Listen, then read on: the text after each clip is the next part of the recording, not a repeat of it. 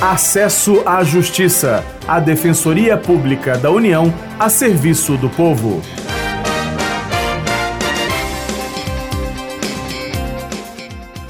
Olá, ouvinte, tudo bem? Meu nome é Maria Carolina Andrade e ao meu lado está o colega Demar Rodrigues. Nesta edição, o foco são os destaques sobre o trabalho da DPU, Defensoria Pública da União, em 2016. Tudo bem, Ademar? Olá a todos, tudo certo, Carol? A promoção dos direitos humanos e a defesa dos direitos individuais e coletivos de forma integral e gratuita são atribuições da DPU.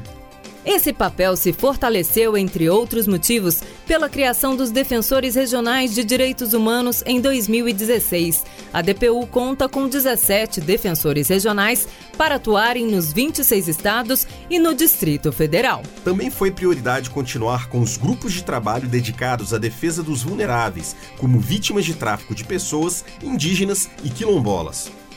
A DPU buscou estar presente nos acontecimentos do país que envolveram direitos humanos e minorias.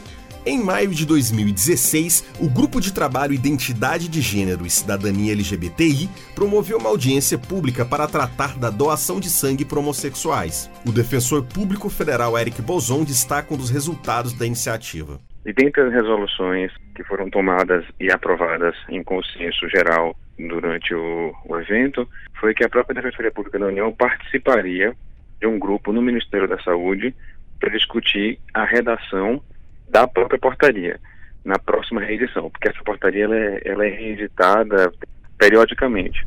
E a gente a garantir o assento da Defensoria Pública para participar dessa redação é tentar fazer que a próxima edição da portaria não venha eivada com esses vícios discriminatórios que a gente está tentando combater.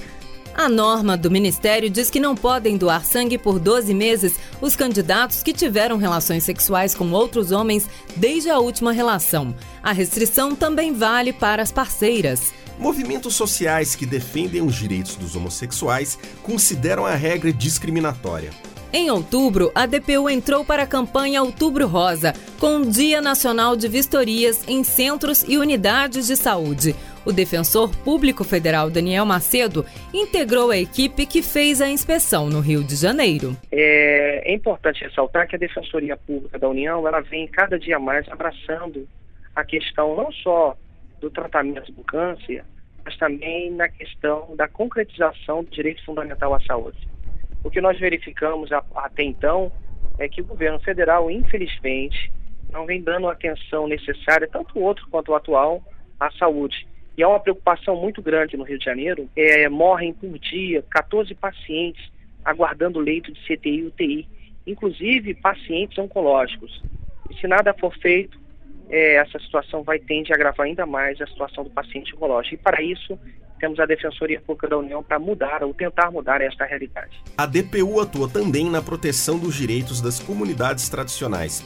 O defensor público federal Yuri Costa destaca a importância de se respeitar as características desses grupos. Eu entendo que todas essas características da ideia de liberdade religiosa têm como pano de fundo a ideia de tolerância, no sentido de que nós devemos viver e desenvolver uma cultura no nosso país de que, independente da crença de cada um, há necessidade de tolerar a diferença dentro da religião, de que cada pessoa então possa exercer as suas crendices e os seus rituais, tendo é, como parâmetro aquilo no qual eles creem. Em 2016, para permitir que um centro de Umbanda em Canoas, Rio Grande do Sul, continuasse a funcionar, a DPU entrou com uma ação na justiça. O centro sofria ameaças de despejo por parte da aeronáutica há mais de 15 anos. O ano de 2016 mostrou que a promoção dos direitos humanos e a atuação coletiva e extrajudicial são fundamentais para a defensoria. Em 2017, a DPU vai completar 22 anos de existência.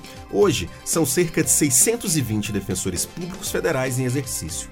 O programa Acesso à Justiça fica por aqui. Saiba mais sobre o nosso trabalho pelo Facebook em www.facebook.com/barra Defensoria União. Até a próxima. Até semana que vem com outras informações sobre seus direitos. Você ouviu Acesso à Justiça, uma produção da Assessoria de Comunicação Social da Defensoria Pública da União.